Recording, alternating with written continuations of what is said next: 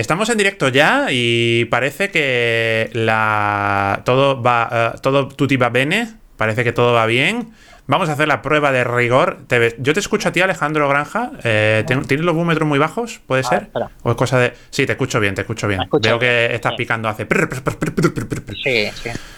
Vale, pues bienvenidos a otro directo más, otro directazo más aquí en Twitch. Estamos aquí todos para hablar de eh, lo que para unos es una obra maestra y para otros es eh, un bodrio sin paliativos, que es eh, nuestra película de esta semana, que es Armageddon. Por cierto, Alejandro, te veo ahora mismo por primera vez y veo que te has pelado. Sí, sí, me he pelado. Bueno, me has visto hace unos segundos, pero bueno. No, no, te he visto, te lo juro. O sea, cuando tú te has conectado, no, no ah. simplemente me he fijado en que estaba tu ah, figura, pero no, me había. No estabas fijándote. En no, efectivamente, ya está. y lo da por bueno, y ahora cuando te veo ya en todo tu esplendor. Bueno, en todo tu esplendor, el que tienes atrás, el esplendor. el sí, es El resplandor que tienes atrás. Sí, sí, esto es el Hotel Barlook, aunque no se vea, pero en una de las habitaciones, en la 237.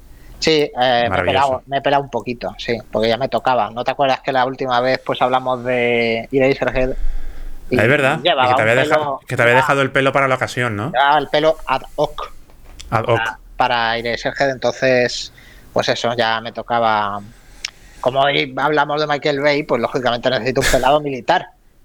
Ah, es verdad, es verdad, es verdad, es verdad. Película patriota. Yo también he pelado ahora mismo, tío. Hace 15 minutos estamos con, con, unos pelados que, de esos que decía el abuelo Simpson que, inspiran confianza. Somos españoles de bien. Somos españoles de bien. Buenos españoles. O ciudadanos de bien, o lo que queramos. O búlgaros de bien, en tu caso. Sí, bueno, una mezcla, sí. Una mezcla ahí de eh, todo. ciudadanos del mundo. Digamos patriotas a nuestra manera, cada uno. Me encanta que he sacado un frame del edificio Chrysler de Nueva York clavándose en, la, calzada. Imágenes rarísimas. Maravilloso. antes ha salido también una de Liv Tyler, pero que se le ve la cara cortada y se ve un ojo. claro, claro, tío, ya está. Pues, pues, eso es una metáfora de, de Armageddon. Así empieza, así empieza Eraser, solo que en vez de así empieza en horizontal, pero vamos. Es verdad. Más o menos. Es verdad, es verdad, A ver, voy a hacer ya, ya. A ver, ya fuera de coñas, que no, que no vamos a salir de la coña aquí.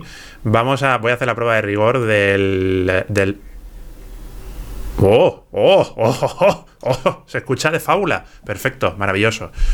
Y además, eh, no sé si lo comenté el otro día, que ya solucioné el problema del, del estacato este que me hacía a veces el, el vídeo. Y era porque tenía la, la mis, el mismo, los mismos frames por segundo en la cámara que en la salida del OBS del, de la captura del OBS. Entonces descubrí que pasándolo a un frame rate mayor, en este caso lo he puesto a, 60 frames por segundo, se redistribuye. Se ve perfecto. Ya no hay nada de staccato en la imagen. Así que ya no tenemos ese efecto de mm, película de, de Salvazo Ryan. Justo cuando, Efectivamente, maravilloso. Muy bien, Alejandro Granja. ¿Hablamos de Armageddon, sí o no? ¿Qué hacemos aquí? Sí, sí, bueno. Eh, la película esta, esta, película que comentamos hoy, yo creo que la ha visto todo el mundo, puede ser. Todo el mundo. Espero que la haya visto todo el mundo. Sí. Es de esas películas que, todo el mundo ha visto. Es una clásica película de sobremesa de la tele española. Y estoy seguro que lo es del mundo entero. O sea, de, después de comer, la ponen en Antena 3. Y yo creo que en todos los canales. Eh, en el Antena 3 colombiano, estadounidense, venezolano, argentino, la, ponen ahí, pam. Sí, donde sea, sí. Eh, en Antigua y Barbuda también. Antigua. Y. Uh, bueno, en, esta película, tío. Por si, por algo es famosa, a pesar es famosa por, por, por, esto, ¿no? Pero porque es famosísima. Pero si es famosa también para mí por algo, es porque es la película favorita de Borja Pérez, que es el protagonista de la serie Qué vida más triste. Y la devoción que es Borja siente por Armageddon, o como él la llama, Armagedón, le hace tener como. la palabra en español, ¿no? Sí, claro, claro. Si no me equivoco, el Armagedón. Él, él, hace la, la traslación al castellano, Armagedón. Le hace tener visiones de vez en cuando de una versión animada de Bruce Willis, que se le aparece vestido con el traje espacial de esta película, de hecho. Y le habla y le cuenta, bueno, le da consejos eh, sentimentales y demás. Y bueno, eso es un poco como decías antes, una obra maestra para algunos, pues para Borja Pérez, por ejemplo, de Qué vida más triste. ¿En, eso basas tu querencia hacia esta película? Eh, la película me cae mejor eh, porque le guste a Borja Pérez que, si no le gusta. Quiero decir, sí, eh, o sea, para mí es un, es un, es un suma puntos para que yo defienda esta mm, película. Creo muy bien, muy bien, muy bien. Creo que debería sumar puntos en general, o sea. Bueno, vamos, vamos a empezar por el principio. Y vamos, vamos a empezar haciendo una pequeña ficha técnica de eh, e, esta película que hoy nos ocupa, que es eh, Armageddon. Es una película del año 1998, dirigida por nuestro amigo Miguel Bahía. Eh, es una película que... Mm, no sé, esto es una cosa que me tiene que aclarar. Creo que leí algo sobre el tema hace muchísimo tiempo, pero ya no recuerdo por qué ocurría. Y es de esas películas que tienen como una especie de, doppelganger que sale en el mismo año en Estados Unidos. Que pasó con otras, con varias películas más en Estados Unidos en aquellos años. Ha pasado varias veces, pero en aquellos años hubo una concentración de varias películas. Yo no sé si hubo un caso de algo, de espionaje eh, industrial o algo así, no sé qué pasó ahí. Yo lo que creo, lo que creo es que, a ver, eh, en los 90, a mediados de los 90, en el blockbuster, eh, había una tendencia al eh, bueno, se, empezaba, se empezaban a meter eh, a hacer películas de un presupuesto gigantesco. Sí. Y además películas que eran. Eh, estaba volviendo con fuerza el, género de, catástrofes. y bueno, Nueva York se la cargaron como 80 veces. Sí, en varias películas. La, más notable, yo creo, de todas es Independence Day que es de dos años antes que esta. 96, de Roland Emmerich. Sí, sí, dos años antes. Y eh, este mismo año, eh, en el año de Armageddon, pues efectivamente había, estaba Deep Impact, que era Deep Impact, efectivamente. Mucho, menor presupuesto. Eh, y también estaba otra película en la que se, en la que se cargaba en Nueva York, que era Godzilla. De Roland, de Roland, Emmerich. De Roland Emmerich también. De hecho, en, esta, en Armageddon, hay una coña que es evidentemente. Hay una coña, sí, sí, al principio, sí, sí. Efectivamente, hay una coña, evidentemente, una puya tirada a Godzilla. Que es que, bueno, eh, un, vendedor callejero eh, de Nueva York que está vendiendo muñequitos de Godzilla, ¿no? Y básicamente lo que hace la película es tirarle encima un, un meteorito a ese tío y matarlo. Es un poco es, un poco la, bromita en plan de nos vamos a cargar aquí a, la otra gran película. A la otra gran película sobre producción, sí, efectivamente. Y decía lo de la duplicidad esta que ha habido que hubo de películas en aquellos años, porque como ha dicho, pues en, en el caso de Armageddon se estrena, no sé si fue antes o después, pero fue también del mismo año, Deep Impact de. Mm, lo estoy diciendo de memoria, Mimi Líder, la del pacificador, ¿no? Mimi, pues sinceramente, no me acuerdo. sí, sí, sí, estoy, convencido de que era. Luego lo miramos, corroboramos el dato, pero, pero estoy seguro de que era eh, Mimi Leader. Y eh, también pues, pasó también, recuerdo, con Volcano, Volcano, Ah, sí, y un pueblo llamado Dante's Peak, del 96, si mal no recuerdo. Y también pasó, si mal no recuerdo, en el mismo año, 98, con hormigas y con bichos. hubo, hubo ahí como Sí, había como había como una respuesta, ¿no? Que unas eran como más maduras y otras eh, como menos como más festivas o algo así, sí, era como Sí, era una época de vamos a duplicarnos aquí. Es una cosa que realmente ha seguido pasando en los blockbusters, lo tienes como mm. en las películas de superhéroes tienen Marvel y DC, ¿no? Es un poco Sí, efectivamente. Pepsi, Coca-Cola. Eh, sí, pues era, eso, era Pepsi y Coca-Cola en el cine. Y hubo un desmadre en, los años 90 con el tema de los presupuestos. Vamos aquí, tenéis carta blanca para hacer lo que queráis. y pues eh, se hacían superproducciones como rosquillas. Y estoy viendo aquí que el nombre, el nombre era Mimi Leder, no Leader, sino Mimi Leder, la directora de Deep Impact. la película tiene una duración de unos devastadores 150 minutos, dos horas y media, ni más ni menos. En el guion está nuestro amigo J.J. Abrams. Sí, sí, es famoso. sí, y la música. Que, sería famoso por, por eh, escribir bueno, la, película Eternamente Joven con Mel Gibson. Y la banda sonora era de. Yo pensaba que era de Hans Zimmer, tío, fíjate, y es de Trevor Rabin, con la sempiterna música de eh, la canción para la ocasión de Aerosmith.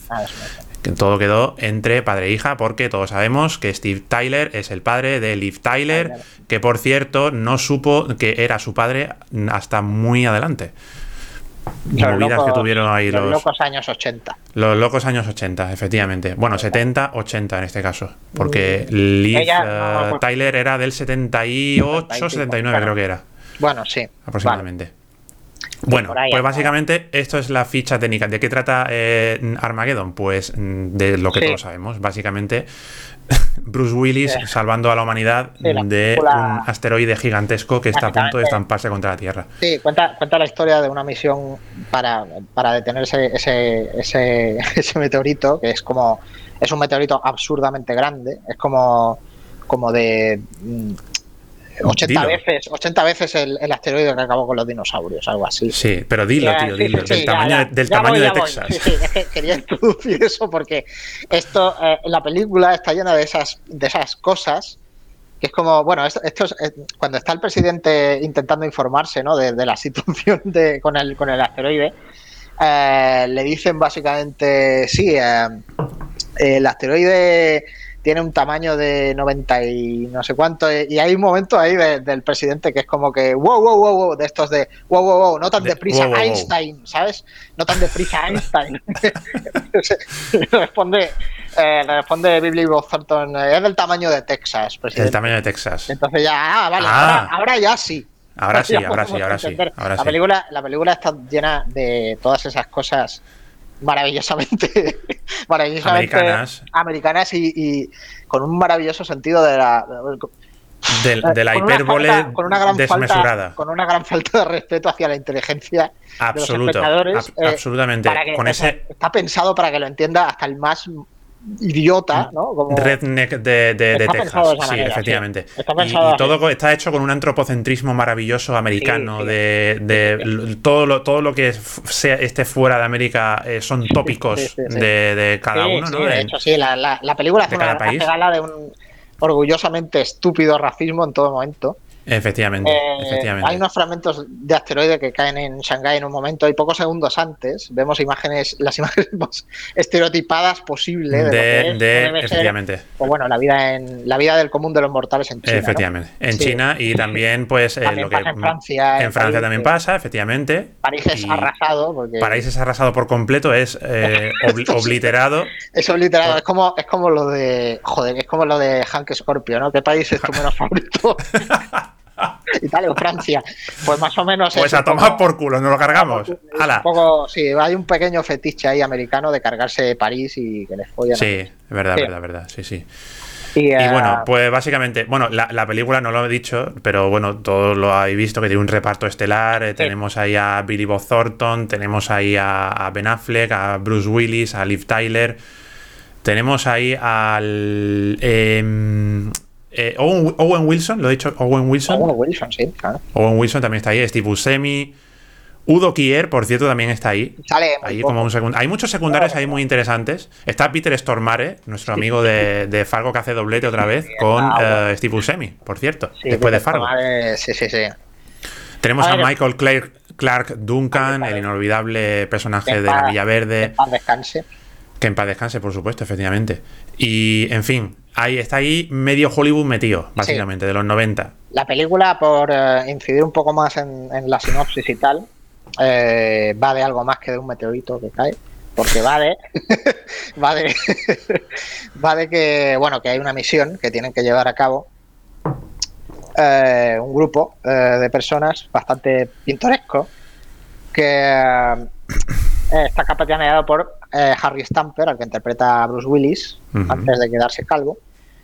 Eh, bueno, la, movida es que lejos de confiar en las capacidades de la NASA para instruir a un equipo de astronautas para que intercepte el asteroide, se, toma, se toma la decisión efectivamente de no solo, no solo mandar a astronautas para ese trabajo, sino de mandar también a un grupo de técnicos de perforación de una plataforma petrolífera que son, pues eso, los, Correcto. los chicos de Harry Stamper, a cada cual más picaruelo eh, incorregible, ¿no?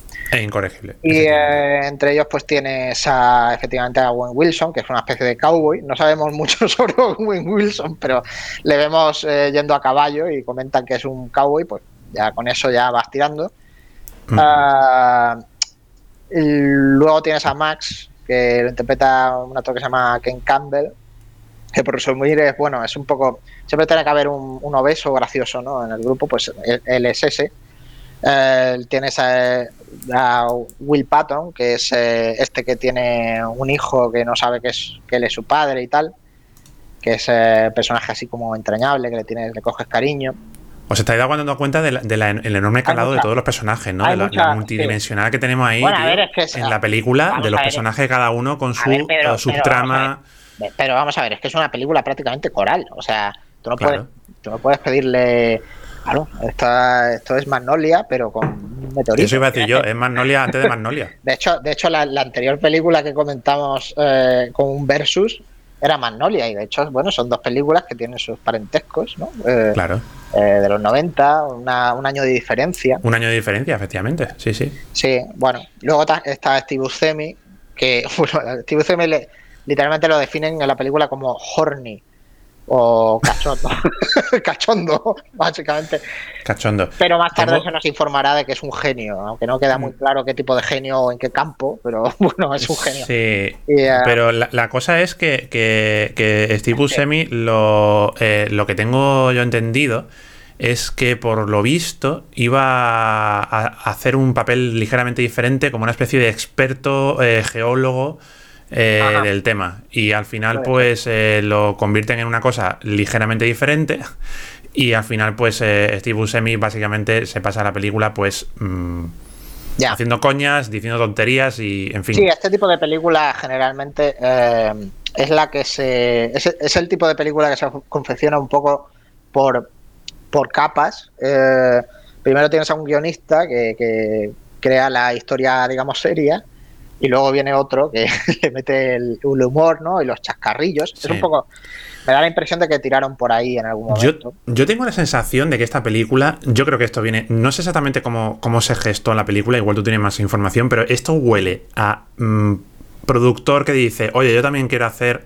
Eh, veníamos de la resaca del Titanic, de Titanic, seguramente, y dijeron, oye... Titanic, es posterior.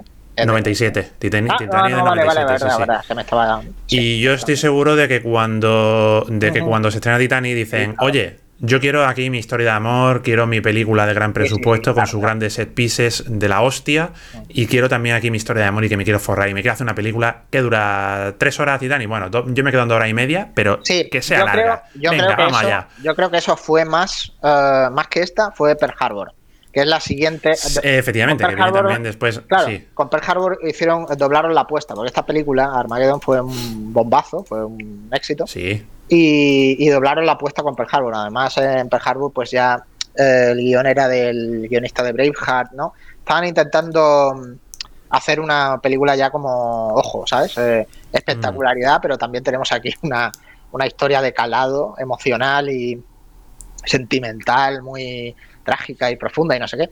Mm. La de Armageddon es una historia bastante más, digamos, eh, mm, más eh, menos adornada, por así decir, ah, y más, más, más tonta, ¿no? Eh, bueno, a ver, creo que, creo que, creo que antes de nada habría que confrontar un poco el elefante en la habitación y decir que de entrada que esta película, como bien mucha gente opinó en su momento, cuando se estrenó y cuando se, y como aún se suele opinar, es mm. extremadamente estúpida. O sea, es, es, una película. Es una película que cuando crees que no puede ser más idiota te mete a Peter Stormare haciendo de ruso loco. Haciendo de ruso loco. Con un acento, hablando en inglés ultramarcado y de todo punto LOL. Y diciendo, eh, y diciendo cosas como eh, mm, tecnología rusa, tecnología americana y al final todo está fabricado en Taiwán. O eh, aquí solucionamos, así solucionamos los problemas en Rusia. y le mete un bombazo con una, con una gigantesca llave inglesa, una llave de grifa, como se llama eso. que se hacen con, y, hace funcionar una nave para, para llevarlo. Hay, hay, un momento en la película en el que, bueno, están, eh, mandan, a mandan al asteroide eh, dos naves y esas dos naves contienen pues dos vehículos especiales para ir por, la, por el asteroide. Y hay un momento dado en la película en el que descubrimos que los vehículos tienen una especie de ametralladora gigante. De ametralladora, una, especie como de Gatling gigante. Sí, efectivamente. Que, ¿Por qué no, tío? ¿Y por qué no? ¿Y por qué no, Alejandro? Años antes, años antes de, eh, de las Space, eh, el, Army Space este que quería montar Donald Trump, ¿no? Adelantada a su tiempo esta película. Pues ahí, ahí se inspiró, ahí se inspiró Donald Trump. Oye, un momentito que estamos aquí hablando en el chat, que estamos aquí eh, olvidando a la gente que comenta en el chat. Tenemos a Pablo Trífono, a la buenas tardes de Huelva. Eh, la referencia a Qué vida más triste es clave, esa escena de Borja hablando con Bruce Willis con la voz real de Ramón Langa, efectivamente. Eh, correcto. Le pone, la voz y, y Carmen 1960 eché en falta tras la foto de boda de los créditos una foto de Michael Duncan en la Casa Blanca. Ah, podría haber sido ahí. es una de las. hay varias exigencias que tienen los personajes de la película para, para aceptar la misión.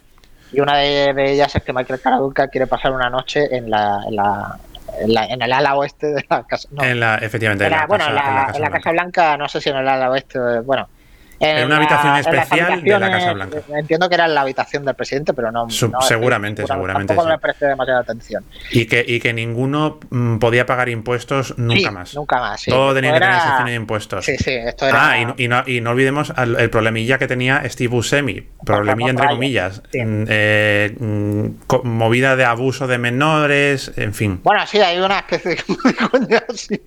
En fin. Joder, bueno, eh, sí, hay una especie como de coña de que, de que, bueno, sí, es mejor. Yo no sé si conviene hablar de este tema en profundidad porque. En esa película era una coña. En esta película era una coña esto, sí. Ahora ya este tipo de coñas igual no, igual no, no encartan tanto, no. La película, a ver, vamos a ver. Eh, yo no, vamos a ver, ¿qué, qué, es, ¿qué es lo que pretende contar esta película para ti, Alejandro? Que intenta. intenta esta película es una. Ilumíneme, por favor. A ver, esta película es. A ver, tú, eres, tú eres el que piensa que, que, es una obra maestra. el que tiene que, defenderla. Yo no, yo no pienso que sea una obra maestra. Pienso que es una película que. ahora, no, ahora no piensa que es una obra maestra. No, pero yo cuando he dicho eso, yo nunca le he dicho eso ni, ni cuando acepté. Yo dije que podía defenderla. Podemos revisar el último directo. Podemos ¿eh? revisarlo si quieres. Yo no dije que fuera una obra maestra. Yo dije que podía defenderla y que me parece una película que es muy disfrutable siendo como es tremendamente estúpida, precisamente por eso también. O sea, la película no es estúpida a su pesar, sino que yo creo que es muy consciente de lo, de lo increíblemente estúpida a niveles, o sea, a todo nivel que, se, que te puedas imaginar. La película es consciente. Es una, es una cosa que a mí me parece incluso mejor que muchas películas que se hacen ahora, que son igual de estúpidas, pero tienen mm. como una especie de, en fin, de pseudo pseudo o sea, hay una intención ahí como de que de, convencerte de que no lo son.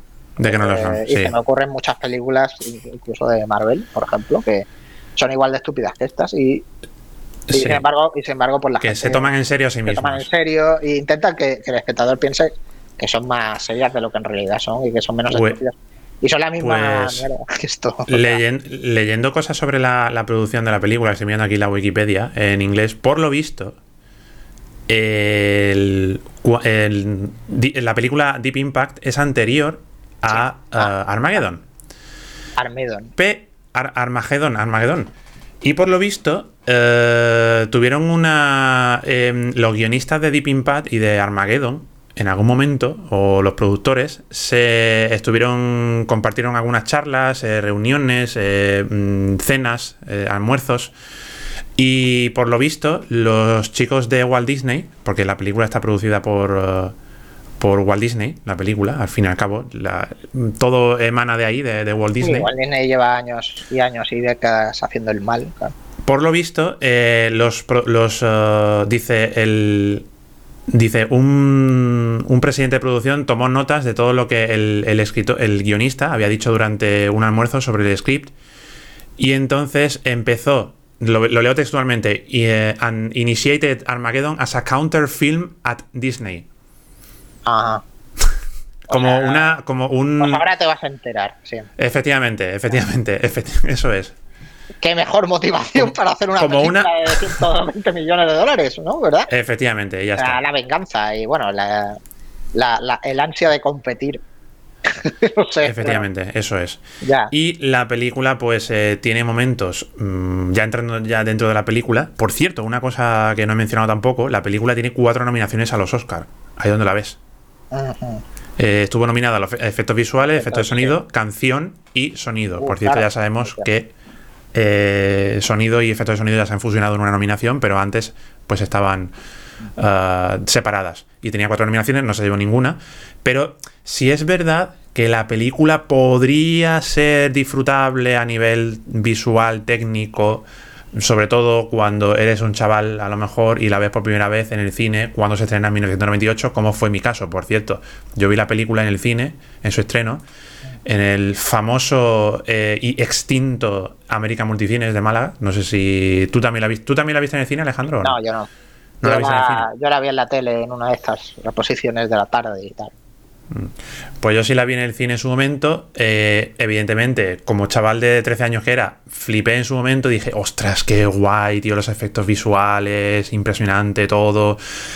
Y claro, luego la veo otra vez. Yo creo que la vi después en la tele más adelante, pero no más tarde de mi adolescencia.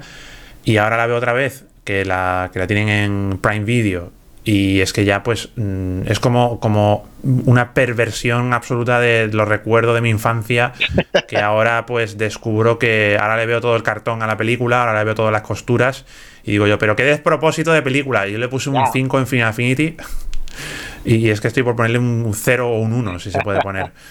Y, la película ya en sí, pues, evidentemente, como he dicho, pues podría ser disfrutable, sobre todo en su momento, pues eh, tenía su aquel el edificio, lo que estamos viendo ahora mismo, por ejemplo, la escena del, edificio Chrysler de Nueva York clavándose en Nueva York. Por cierto, también teníamos las Torres Gemelas con un boquete que le hace un, meteorito que cae. Eso ya no es muy popular hacer eso. Y, la película, pues a nivel muy técnico. Popular, no, o sea, ya no sé, ya no hay nada que destruir.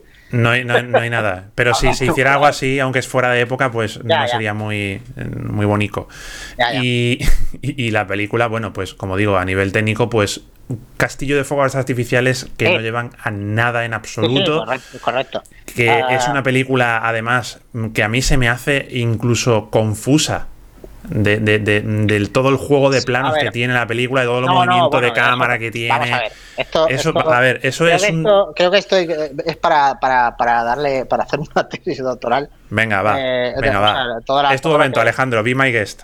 Ah, no, bueno, eh, a ver, eh, precisamente lo que yo destacaría más de la película es que representa la quinta esencia de lo que Michael Bay, creo que.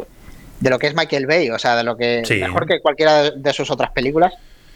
Para mí es la película que define a Michael Bay, a su carrera y sobre todo a su impacto cultural, porque antes de Armageddon o, o, Armagedón, como se prefiera, había dirigido dos, había dirigido dos policías rebeldes 2, eh, dos policías rebeldes 1, a secas, me he liado, y La Roca. Y eh, ambas eran ya muy Michael Vallescas, o si es que se puede decir así, pero ninguna tenía las dimensiones, el presupuesto y la voluntad de romper taquillas de esta que nos ocupa. Y esta es la que empezó un poco esa, en fin, esa querencia de, Michael Bay por ser, pues, eh, usar, emplear presupuestos mm, gigantes y hacer, hacer con ese presupuesto gigante explosiones una detrás de otra y los, los, presupuestos desorbitados como rasgo estilístico, ¿no? Maravilloso. rasgo estilístico, sí. Y el uso, y el uso que se le que se hace de ellos, que es el que tú dices. La mm. absoluta confusión. o sea, un, montaje, un montaje absolutamente frenético que lleva al, frenético lleva, al paroxismo, eh, lleva al paroxismo el, eh, toda esta eh, tendencia de los 80-90, sobre todo los 90, de, de cineastas del que venían del videoclip, Michael Bay venía de hecho del videoclip, de pues eso, eh, mover varias cámaras y hacer una especie de montaje que era como una ensaladilla rusa, ¿no? Una ensaladilla rusa, es una eh, cosa por no decir otra cosa, o, otra cosa peor, es, una cosa, es, una, cosa que hay gente que, ha sabido hacer con, estilo y con, y con, sentido del gusto. Yo creo que el, que mejor hacía esto era Tony Scott, que es un, es un maestro de esto, y es el, es el digamos, iniciador o para mí, o es el la cabeza visible de esto, ¿no? De este, pero este tú te refieres de este tipo de cine. Este tipo de cine, de cine que tiene. Con, con planos. Que tiene, que tiene, planos muy, muy cortos de duración. Y tiene, son muchos planos. O sea, son, es un tipo de, de puesta en escena que, que, la idea es generar una especie de frenesí sin absolutamente nada. Efectivamente. O sea, mm. eh, realmente los planos no están contando nada en mm. sí mismos, sino que es el ritmo al que se, eh, se, o sea, al ritmo al que lo recibes, ¿no? Al que tu cerebro los está recibiendo, el ritmo ese el que el que hace que parezca que ocurre algo, ¿no? O sea, eh, es hay conversaciones, hay conversaciones, por ejemplo, que tú, si tú ves una, una conversación entre dos personajes y la ruedas en, en un plano general, la película, pues a lo mejor es una película, pues eso, de Hong San-so, ¿sabes? de Hong San-so o de Lab Díaz. Y, de Lab Díaz. Vaya, tío, te has ido a ejemplos muy extremos. Bueno, son, son, ejemplos de lo que estoy diciendo. O sea, un plano. Sí, ya, ya, ya, ya, Con dos personajes sentados uno delante de otro hablando. Eso es Hong San-so, más o menos. de vez en cuando hay un eh, zoom. sí, sí, es eso. O sea, de vez en cuando hay un zoom y un zoom out y eso, Pero eso también puede ser, eso también puede ser, yo que sé, Spielberg en La lista de Schiller, o yo que sé. No, sí, sí, que no estoy diciendo, estoy poniendo la ciudad con Sanso, tío. A la Díaz, tío, como. Como, para ejemplificar un plano de dos personas hablando, tenemos a Lab Díaz. Porque para poner ejemplos, eh, tengo que irme un poco a los extremos para que se entienda bien. Vale, vale, vale, vale. Que es un poco la idea. Eh, en cambio, tú puedes rodar esa, esa, misma escena, pues haciendo planos muy cortos de, de, la boca y del, o sea, moviendo la cámara todo el rato, la boca, los mm. ojos y cortando el otro. Entonces parece, Pero a ver, da la impresión de que están pasando muchas más cosas. De que están pasando muchas más cosas de las que pasan. Pero a ver, es que para, para tener ritmo y tener a lo mejor un plano fijo de dos personas hablando, eh, no te tienes que. quiero decir, lo, he explicado al revés. Que, quiero decir que con un plano de dos personas, un plano estático de dos personas hablando, puedes tener también ritmo también. No te tienes que ir a, extremos. Pero para eso tienes que tener un guion sólido. exactamente. Un diálogo interesante. Exactamente. Y con unos actores eh, implicados en personajes con interés más allá de que sean horny. Y eso es. eso es algo que pues no está, por lo que sea, pues no estaba en el libreto de Armageddon. Efectivamente. Entonces, claro, entonces cuando tú tienes esta, cuando tú planteas una película de estas características, necesitas un director como Michael Bay que le saque el partido pues haciendo malabares, haciendo como fuegos artificiales, a veces literalmente. Sin ton ni son. y, además con, unas, unas eh, además tiene momentos, en momentos clave a veces tiene unas elipsis muy extrañas. Por ejemplo, sí, todo el rato. ¿cómo, sale la nave? ¿Cómo sale la nave del meteorito, del esteroide? O sea, no, se ve. O sea, se, ve, simplemente al, al, al, ruso pegándole un, cebollazo a la, a esta. ¡Venga, funciona! Se ve el interior, pero, eh, pero elipsis, la nave está ya en el espacio, maravilloso. ¿Funciona o no funciona? Pues ya está. Pues ya, está, tío. Ya está, tiras para adelante. Cuando, para cuando te fijas en, para cuando hay un plano general de la nave eh, yéndose del asteroide, ya está en el espacio.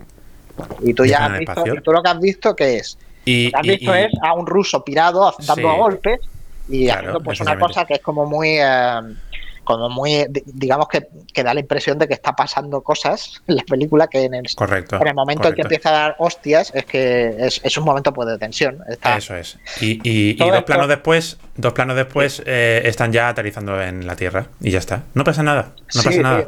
nada. Y tú te lo comes con papas. ¿Por qué? Porque como estás viendo un montaje videoclipero durante dos horas y media, pues ya tú estás ya tan saturado de, de, imágenes, sí, de, este amasijo de, de, cosas que pasan sin ton ni son. Estoy de acuerdo. Pues que ya está, te lo comes con papas. Estoy, de acuerdo con todo esto que dices. Sin embargo, es verdad que esta película, sin embargo, sí. Sin embargo. Sin embargo, no obstante, however, esta película eh, creo que tiene. Eh, esta película, si hay una película que tiene que estar rodada de esta manera y tiene que ser representar esa especie de gigantesca nada visual, eh, creo que es esta. O sea, eh, no, no puede haber una película más perfecta que esta, porque todo lo que, lo que está, todo lo que pasa en la película está, eh, está escrito y está representado de manera muy cazurra y divertida. O sea, mm. la manera en que se resuelve eh, el hecho de que Bruce Willis descubra que su hija se está acostando y está liada con Ben Affleck, que es su, digamos, su protegido y una persona que trabaja para él.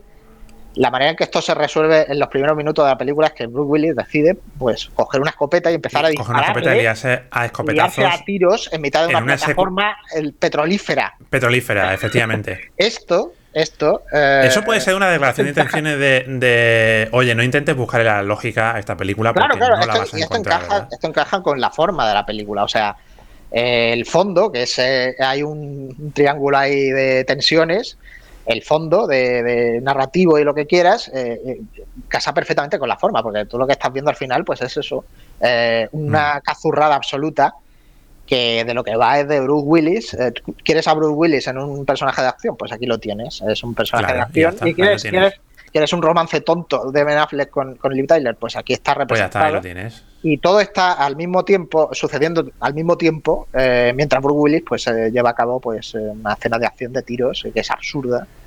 Absolutamente. la acción, como, como otras cosas, la comedia y ese tipo de cosas, no necesita una justificación demasiado profunda. Simplemente pasa en la película, no, no, no, normalmente no hace avanzar la trama nada nunca, simplemente pasa, son cosas cosas de, cosas divertidas que, puedes ver en la película y, mm. pasarlo bien y ya está, o sea, y ya está. Ya está, por ejemplo, eh, hay, hay una, un ejemplo contrario a esta película para mí que es el de La Isla, que también es de Michael Bay y creo mm, que es creo que es una creo que es una película que falla precisamente en todo esto sea, La Isla sí es una película que pretende cierta seriedad. Que pretende seriedad. Efectivamente. efectivamente. Y es un desastre. Esa película es para mí es infumable, no hay por dónde cogerla. Y no sé, podría haber sido una actualización de lo de, de, todo de ciertas ideas de ciencia ficción, el, el protegido, el prisionero y cosas así. Y lo que es es una mm. es un, es un mojón muy enorme. Esa película sí que es sí que es muy infumable para mí. Esta en cambio es una estupidez. Sí me la como con patatas y ya está, bueno, sí. Oye, y, su tontería. ¿Tú cómo crees que se podría haber salvado esta película? ¿Tú crees que esta película se podría haber salvado de alguna manera? Yo creo que esta película no se puede hacer de otra manera porque, joder, es que es que el material de por sí es de archivo. Quiero decir, es una. Yo, a ver, evidentemente, una. Um, yo creo, fíjate lo que te digo, que esta película habría ganado si le hubieran metido un buen tijeretazo en muchas secuencias absolutamente es verdad que es, eso, lo estaba inútiles. lo estaba también comentando con un colega antes que es verdad que la película es demasiado larga. Yo mm. sí, la veía sí creo que era es larga de narices tiene secuencias que son completamente irrelevantes. Yo creo que tiene partes yo creo que se debería haber recortado muchísimo del sobre todo el comienzo de la exposición de mm coñitas y cosas así. Y haber la secuencia, la... secuencia de la, de la, de la plataforma petrolífera, mm, eh, la, la escopeta, tío. Aparte, bueno, es que eso, esa, esa secuencia fuera, o sea, te la cargas y no pasa nada. Porque además es, no tiene ninguna lógica con el personaje, eh, diciéndole que, casi que le quiere eh, Bruce Willis y, dos horas antes de la película estaba pegando mm, escopetazos. A ver. Bueno, eso te lo cargas, te carga la secuencia de la Mir, esta de la estación rusa, esta que hay ahí, que, que yo eliminaría, yo eliminaría cantidad, cantidad de, de, de, de, chorradas de gente hablando en la NASA. Ah, o sea, todo eso de gente hablando en la NASA, luego la, la película está en todo el puñetero día gritando, todo el... Tenemos que hacer esto. Tío, relájate, no sé. Luego, el tema de, lo, que. El mundo este en el que están en el asteroide, que es como una cosa súper absurda, de, con, un, con un escenario así súper. Eh, eh, casi, Es casi eh, expresionista, de expresionismo alemán, ¿no? Un, poco de ese rollo. Queda un poco viejo, pero bueno. Tenebroso. En su momento. Todavía aguanta más o menos, más o menos bien, ¿eh? No, no está del todo mal, pero bueno, sí. Sí. Es un poco esto que se dice de cartón piedra a veces. De cartón piedra, efectivamente. Ah. Y estoy, viendo aquí que me estáis comentando en el chat, chat, chat, chat. Dice Carmen 1960, la película, sin pretenderlo, es una comedia crítica. El presidente de Estados Unidos no manda nada, tampoco Eso también es una cosa que también quería comentar. Dice, tampoco le hacen caso a los responsables y sabe al mundo unos, sí, chalados. Es un poco, le, pasa un poco... Michael Bay siempre hace este tipo de... bueno, no iba, a decir... igual, sátira, igual sátira le viene grande, pero... pero eh, sí, yo creo que a veces hace... sí, eh, Hay momentos de, que, de, mm, ya que estamos aquí haciendo esto, pues vamos a pasarlo bien metiendo, metiendo estas coñitas, metiendo estas collejitas que, eso, Es un poco, eso es un poco. Eh, yo creo que a Michael Bell le gusta mucho reírse del sueño americano y, mm. de, todas estas cosas y hace un poco de, auto, de autoparodia ¿no? de sí mismo. le encanta, le encanta, creo que es evidente que es un, es un patriota, es un patriota, pero, es un patriota, pero, pero, ojo, pero. Pero tiene, sentido, pero tiene, sentido, del humor, digamos. Tiene sentido del humor. Y no olvidemos que en esta película, eh, en la, ¿cómo se llama el cacharro este? El armadillo este que, tiene la Garling esta. La Garling, sí, la, pedazo de ametralladora gigante. Eh, para abrirse paso, para abrirse paso para eh, salir, no recuerdo ya ni de dónde era. agujereaba, se veía agujereando una bandera de los Estados Unidos. Sí, sí, Se veía un plano. Espera, espera, espera, que estaba aquí comentando en el chat. Chat, chat. Mm, comenta muy Sara para cuándo uno de Filmora Pro. Pregunta muy Sara. Estamos aquí hablando de hoy es hoy es día de Armageddon. No, te contesto muy Sarra, pues ahora mismo no lo tengo en mis planes. Mm, me estoy centrando sobre todo en Filmora y eh, una cosa que quería comentar, que lo comentaré ya al final también del directo, es que para la semana que viene tenemos actualización del curso de Filmora, ¿vale? Alright, tenemos actualización ya al curso del curso de Filmora, la versión 10, ¿vale? La versión X. Y ya eh, cerramos este capítulo, vamos a la peli, dice Carmen 1960, dice que lo mejor de todo es el personaje divorciado que tiene un hijo y la mujer lo desprecia hasta que vuelve como un héroe. Claro que sí. Claro que sí. Sí, es una película. Porque antes era un don nadie y ahora es un héroe. El corazón de la película es, es una película sobre padres e hijos. y sobre segundas oportunidades también. No, no, sobre todo, pero sobre todo sobre padres e hijos y además dentro y fuera de la pantalla. claro, es un precursor de Magnolia también ahí en ese aspecto. de Magnolia. Sí, no, sí, no, es un poco, o sea, la, trama emocional es una trama sobre, sobre esto precisamente, sobre eh, la, la, relación paterno-filial entre Bruce Willis y Liv Tyler y al mismo tiempo Bruce Willis y, Ben Affleck y también la de este personaje con y luego fuera de, fuera de las cámaras más allá de, más allá de las cámaras eh, está la relación entre pues eso Liv Tyler y su padre eh, joder se me ha olvidado el nombre Steven, Steven, Tyler. que es el vocalista de Aerosmith y que compone bueno canta la canción de compuesta para esta película And I don't wanna miss a thing. Es bonita, ¿eh? Es una película, es, una canción muy de bodas. que ha sonado en todas las bodas. ñoña y. Claro. Y, claro. Y, que está ahí maravillosa ahí con, imágenes de la película, videoclip. Oh, yo recuerdo que, tenía. que yo estaba muy flipado con esa canción en su momento, ¿eh? Sí, el videoclip sale también Liv Tyler, si no me equivoco. Sí, salen imágenes de la peli. Salen imágenes de la peli, claro. Lo típico que se hacía en su momento, bueno, se sigue haciendo, yo creo. de mezclar eh, imágenes de la peli con la canción del tío, del, con el colega ah, hablando. Acabo de recordar lo que, iba a, lo que iba a comentar sobre lo del contenido satírico, un poco burla, ¿no? De sueño americano y demás. Eh, yo sí que creo que es una cosa que le gusta hacer mucho a Michael Bay y que, y que yo creo que le honra también y le y le da pues ese flow a las películas que a lo que me refería antes, que las hace mm. más honestas que muchas otras, que se toman más en serio y en el fondo son la misma basura que hace él, o sea, porque estos son basura. Y eh, tiene, tiene el ejemplo paradigmático, ¿no? De Pain and Gain, ¿no? De valor... Eh, dolor, y, dolor, y dinero, ¿no? Dolor y dinero, sí, va a decir dolor y gloria. dolor y gloria es Almodóvar. Ah, Yo también la he confundido a veces. Sí, ¿eh? a veces se confunde. Ah, pues son similares, ¿verdad? Y, eh, sí. y esa película sí que es eh, una sátira. una sátira all the way, ¿no? Totalmente sátira. Totalmente hasta el fondo, ¿no? Es una sátira sobre, sobre el sueño americano que está Pues esa no la he visto, tío. Esa no la he visto y, le tenía muchas ganas, ¿eh? Y quizá me la pongo pues un día de estos. Para mí, está en Netflix, veo que está en Netflix. Para mí, las, dos, las dos películas de, de, Michael Bay son, son Armageddon y quizá esa.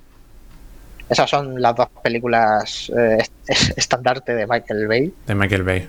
Luego está también Bad Boys 2, ¿no? la, secuela de. que es eh, la película quizá más pirada y que hace mucho más que Armageddon. Mm. Oye, eh, eh, Alejandro, ¿cuál es tu película favorita en términos de si tuvieras que destacar una película por su valor artístico de Michael Bay, por su valor artístico, sería? únicamente por el valor artístico. Sí, fuera aparte de las coñas, de los loles y todo esto. Si tú tuvieras que salvar de la quema una película de Michael Bay, ¿cuál sería? Hombre, artísticamente me cuesta trabajo. Es que no sé si salvaría alguna. Ah, no sé qué decirte. Aquí me pillas un poco yo, de lo poco que he visto, yo, he visto yo, de lo poco que he visto de. A ver, yo mm, he visto poquito. He visto Dos Policías de Rebelde, he visto Armageddon, he visto Pearl Harbor, he visto eh, La Isla Transformers, la primera. Uh, lo estoy viendo aquí en Film Affinity. Ya has visto más que ah, yo, porque yo y la última Y la última que hizo, la de Seis a la Sombra, que es una absoluta bazofia Mm, sin paliativos, he leído por ahí sin paños calientes. Incluso a los fans de Michael Bay es como que no. Es, es una cosa que no tiene sentido y es además un montaje absolutamente mm, además es una, epiléptico también como esto, pero es una comedia con Ryan Reynolds y tal.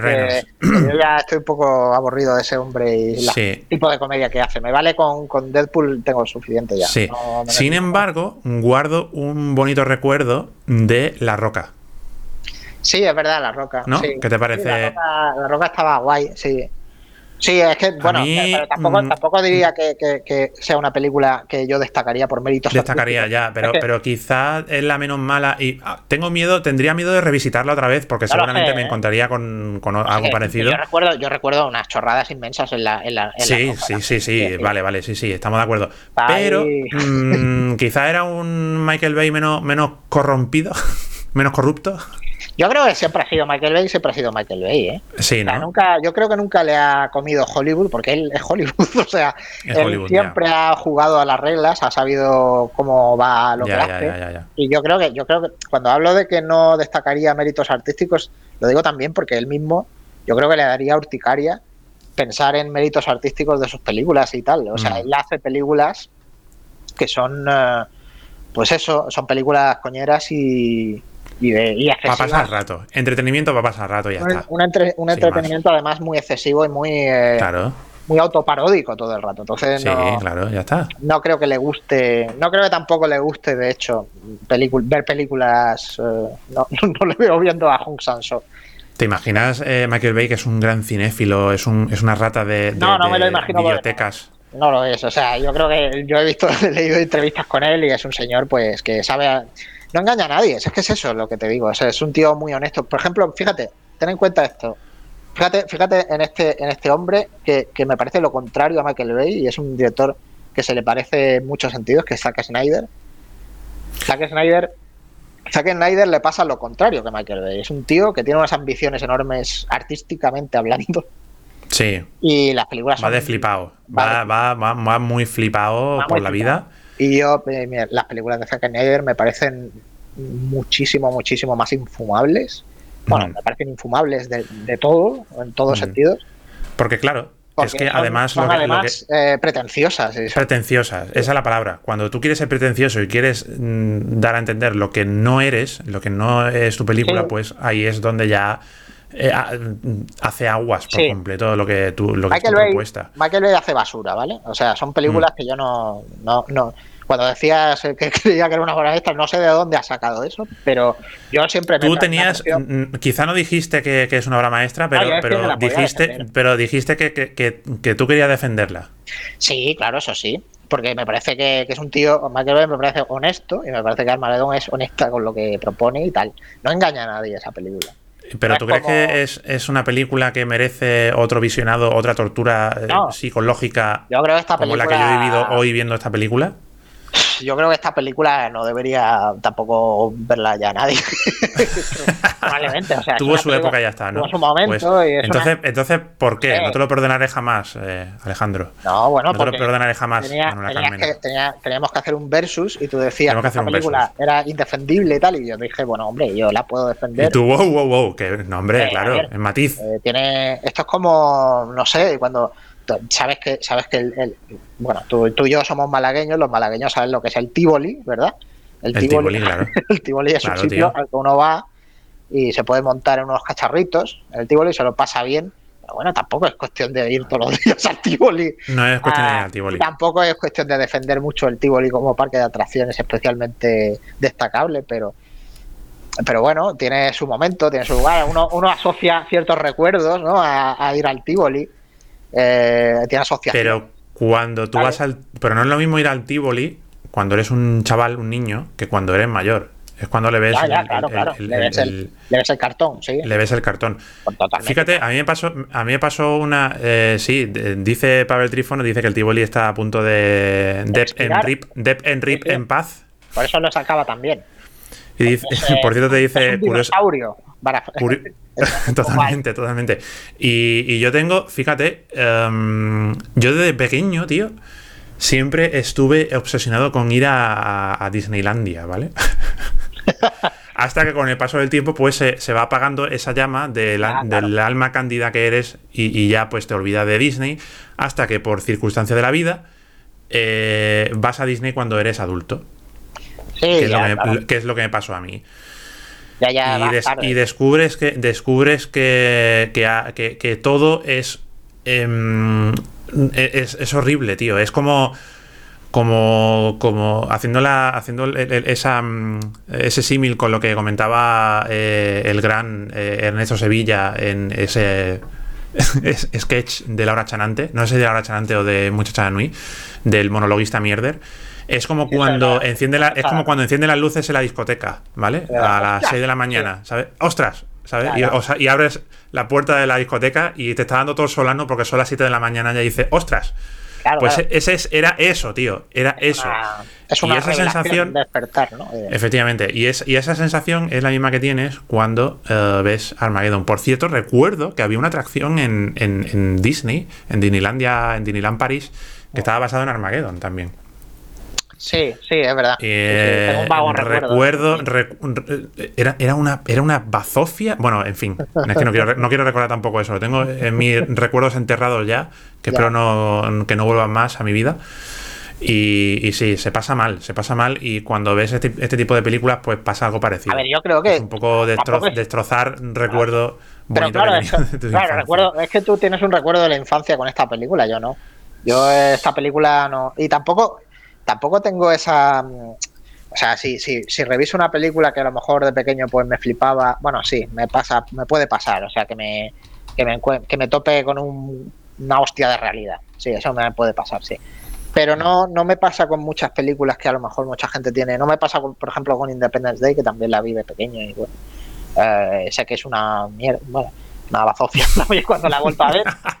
pero no sé, me, flipaba de pequeño también porque era muy alucinante y tal, pero no sé, que no me ha costado tampoco encajar ningún golpe ahí. No sé, ah, no sé, yo creo que hay que poner eh, estas, todas estas cosas hay que ponerlas en contexto, no, no ser tampoco demasiado... En contexto, claro. Sí, en contexto, sí. No ser tampoco demasiado emocional, quizá. Y si, es, y si mm. eres emocional, eh, que puede serlo, eh, tomárselo con, con cierto humor. No. Mm. esta película, pues, eh, esta película tampoco se produce ya, porque ya no se ya no tienen éxito las películas de catástrofe. Son películas absolutamente improducibles ya, ¿no? Sí, son películas de su época. Ahora se producen eh, películas, pues eso, de superhéroes y de franquicias que ya existen y cosas así. Mm. Y, de, digamos, explotaciones de nostalgia, ¿no? Como la secuela de Independence Day, por ejemplo que tampoco tienen tanto éxito. Y eh, sí, no, esta película pues fue eso, es, un dinosaurio como el Tivoli. Eh, tuvo un momento, tuvo un momento en que la gente iba en masa a ver esta película y a, a ver, de su estupidez inmensa. Y... A ver si me sale, a ver si me sale bien el, experimento de poner aquí la. Por eso también, por eso también comento que no nadie, bueno, no es que nadie deba verla ya nunca más, sino que que no, no hay ninguna razón especialmente, especialmente sólida o de peso. Hmm.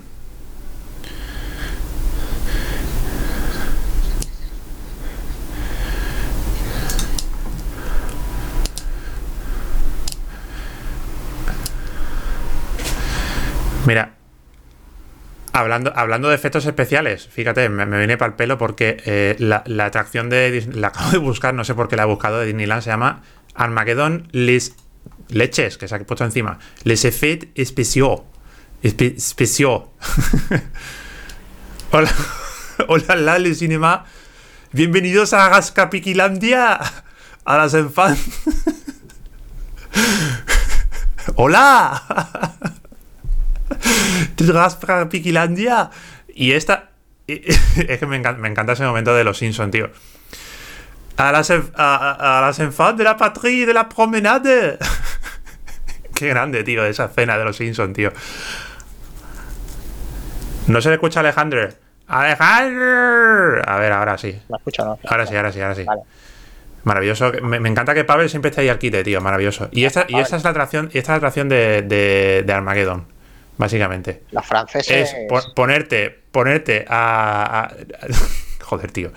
Ponerte alrededor de una plataforma extraña, esperar durante. Eh, por cierto, esto es una cosa que no se dice de, Disney. Ah, sí, me acuerdo de eso, sí, de esa. es una cosa que no se dice, no se dice de Disney, que, que de media, para entrar en una atracción que dura 30 eh, segundos, tienes que esperar como. Sí, sí, sí, sí. Eh, dos horas.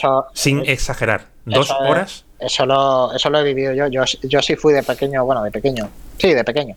A Disneylandia a Rascapiquilandia, a Eurorascapiquilandia, ¿no? Eurorascapiquilandia, con primos y hermanos y, toda la pesca. Y aquello era, realmente, o sea, cuando yo lo pienso, pienso, realmente valía la pena, joder, es que, uff, o sea, era, era una tortura, era una tortura y luego ya pues una, una pequeña, como, era como la metadona, ¿no? Hay una... Pues esto era pues esto era, pues esto era la atracción de Armageddon. Eh, era ponerte alrededor de una plataforma y poner una especie de, caldero en medio con unas, unas cosas súper extrañas. No sé si llega a estar, no recuerdo. No, no sé si llega a estar en esa atracción. A lo mejor sí. No me acuerdo ya. O sea, mm. me acuerdo que estuve en el Space Mountain y cuatro cosas. Y ya no me acuerdo de más. Es que no, hace mil mm. años. Soy, pues básicamente, pues, pues eso, es, eso me es. Suena, me, suena, me quiere sonar todo eso lo que estoy viendo. sí, esa es, la, esa es la atracción de esa es la atracción de, de Armageddon. También es verdad que, en los 90, en los VHS y eso, hacían promoción también eh, de, la, de, de las atracciones nuevas que ven en Disneyland y, eh, por ejemplo, pues eh, en una de esas promociones vi, descubrí el Space Mountain. Mm. Y a lo mejor también, pues, a lo mejor también vi una de esas promociones y por eso recuerdo vagamente la chorrada esa que me acabas de enseñar de Armageddon. Dice que es una pena que cierre el Tivoli, dice Carmen 1960. Hombre, sí, pues, es una pena pues que, cierren eh, una cosa que da trabajo. da trabajo, pero a mí, me, a mí me han contado eh, gente que trabajó en Tivoli eh, historias para no dormir, ¿eh? Seguro, seguro. Tiene que ser. Pero tiene muy esqueletos, esqueletos en el armario hasta. vamos. Total, total, ¿eh? Casi, ¿eh? Casi, casi. no, no, me, pero bueno. puedo imaginar. No, Tivoli en los últimos años yo creo que era más que divertido, eh, digamos, el baremo diversión-peligro, había un nivel de peligro bastante mayor que la diversión, sí. Efectivamente. Y bueno, pues nada, Alejandro, ¿qué podemos comentar más de esta nuestra querida Armageddon? Pues eh, no sé, podemos hablar un poco sobre Ben Affleck si si, no la has visto, todavía estás a tiempo de no verla, ¿vale? ese, es el mejor consejo que puedo dar yo. Estás a tiempo de no ver eh, Pearl Harbor, que esa, por ejemplo, sí que es infumable el 100%. Efectivamente. Eso sí que es, eso sí que es insoportable. Por lo mismo que te decía, por lo mismo por lo que no es insoportable para mí Armageddon, porque mm. es una versión seria en la que hacen Armageddon, pero mm, de manera, digamos, uh, Titanic, ¿no? Titanicesca, mm. que es como seria y como trascendente y con un, con un hecho con una serie de hechos históricos. De hecho, sí. Qué, qué, maravilla, qué, qué, maravilla cómo corría el dinero por aquel momento, el dinero y otras cosas. Sí, sí, era, era, era la, el resultado de, de, de una época de frenesí absoluto. sí, había productores con mucha pasta que habían hecho muchísima, muchísima, muchísima pasta en los 80 y en mm. ese momento pues tenían muchísimo, muchísimos influencia, muchísima influencia para, para reunir toda esa pasta para hacer superproducciones en los 90. Mm. Porque Jerry, Jerry Berheimer, que es el productor de, esta peli, venía pues eso de hacer de hacer películas en los 80, era el productor, por ejemplo, de, Top Gun y de otras películas mm. de Tony Scott y claro, esas películas pues le hicieron de oro. Claro. Para cuando ya estábamos en el 98 era un hombre hecho de oro. O sea, Él, ya estaba hecho de oro más en sí. Pues, eh, mm, pues si nos lo permite, dejamos por aquí ya, aparcamos esta, este cineforum sobre eh, Armageddon. Yo, no sin antes, mm, quería recordar uno de los diálogos más risibles que tiene la película, de todos los que tiene, que tiene muchísimos, que es cuando Billy Bob, que es cuando Billy Bob Thornton le dice a, a Liv Tyler, oye, eh, quizá no deberías estar aquí. Y le responde Liv Tyler, no tengo ningún sitio donde ir. Maravilloso, tío. ¿Ese es el que te parece más LOL? Pues ese, es uno de los que me parece más LOL. Además, en, el, en, el, en el momento, tío. En el momento de que, en el que ocurre, evidentemente hay momentos, hay, hay frases que son absolutamente eh, estúpidas, pero en, ese momento, justo en ese momento, de plano así, no tengo ningún sitio donde ir. Me parece absolutamente eh, desternillante. Yo me, yo me descojoné cuando la vi, cuando vi esa frase. Yo quizá, bueno, hay varias frases. Yo me quedaría con, una escena estúpida, que es la escena esta en la que... la, la, película, ¿no? La película entera es toda una gran escena, secuencia estúpida, pero hay una escena estúpida, especialmente estúpida, y que además es como ñoña, además, o sea, es como que es eh, esta de Liv Tyler y Ben Affleck, que Ben Affleck está como jugando con el Oh, con las galletitas, ¿no? La, escena de las galletitas. La madre que me parió. Eh, ¿Para qué me recuerdas eso, tío? Sal de mi cabeza. Es, es verdad, y además tiene un diálogo especialmente estúpido que es el de las. ¿Por qué son crackers? si son, son dulces.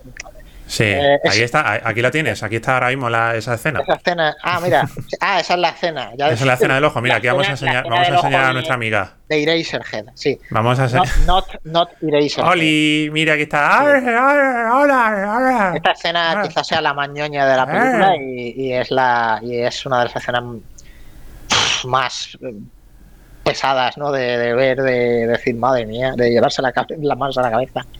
Uy, la, la, he rotado horizontalmente, pero quería, quería ponerla al revés. Querías ponerla. Querías ponerla. Ahora. Ahora sí está bien. Ahí estamos. Muy bien.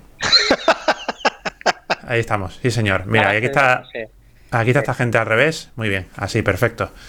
Pues nada, pues nada, señoras y señores, damos por finalizado este Cineforum, pero ahora toca hablar de qué película será la próxima en la que, de la que hablaremos en el próximo Cineforum. Pues ya que hemos empezado. señor. Ya que hemos empezado con Michael Bay, pues iba a elegir otra de Michael Bay, que es. no, no. Ya es suficiente, Madre mía. Madre mía. ¿Te imaginas? O sea, por un momento te lo has creído y todo. ¿eh? Sí. Por un momento te. Pero tú serías capaz, tío. Sería capaz de hacer el troleo, sí, pero. Sí. Bueno. Eh, no siempre tengo la oportunidad de elegir películas, o sea, no, no abunda esto, o sea, que tengo que aprovechar y no hacer troleos, tengo que elegir sabiamente. Ajá. Dispara. A ver, eh, tengo duda, eh, en realidad. Tengo duda entre, particularmente entre dos, dos, tres. Y ahora mismo, pues no, no. Iba a elegir en plan lo que me viniera, como me viniera el viento en el momento. Mm, eh, vale. Tampoco quiero, tampoco quiero, tampoco quiero abusar del rollo este de que siempre elijo películas japonesas. Que parezco, oh, claro, oh, amigo. Parezco Seymour Skinner con la fábrica de cajas. es un poco la fábrica de cajas de La fábrica de cajas. Y no sé, eh, no sé si elegir la japonesa o elegir la otra.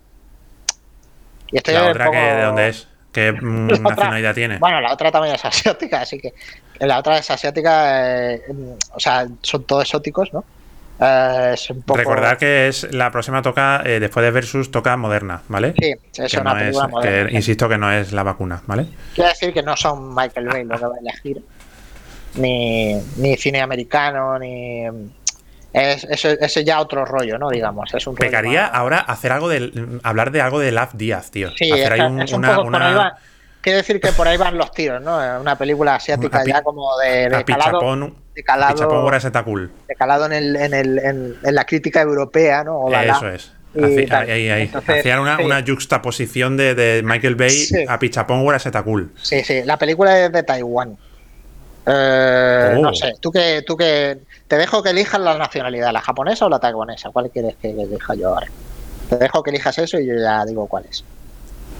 Porque no me decido.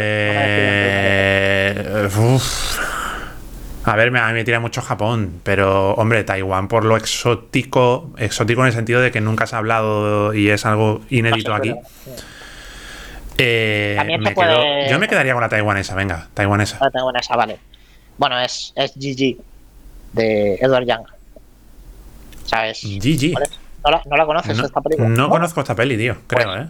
Debes conocer esta peli. Tienes que. Cuando te metas en Film Affinity y, veas las 100 mejores películas del siglo XXI por la BBC y aparezca. Y sea esta. ¿Cómo, ¿cómo se.? Eh, G, espacio. Y, I. Y, espacio Y, sí. Vale, vale, vale. Esta película, bueno, me sorprende que no, la, no la conozcas. O sea, no, pues. Eh, no, pues, tío.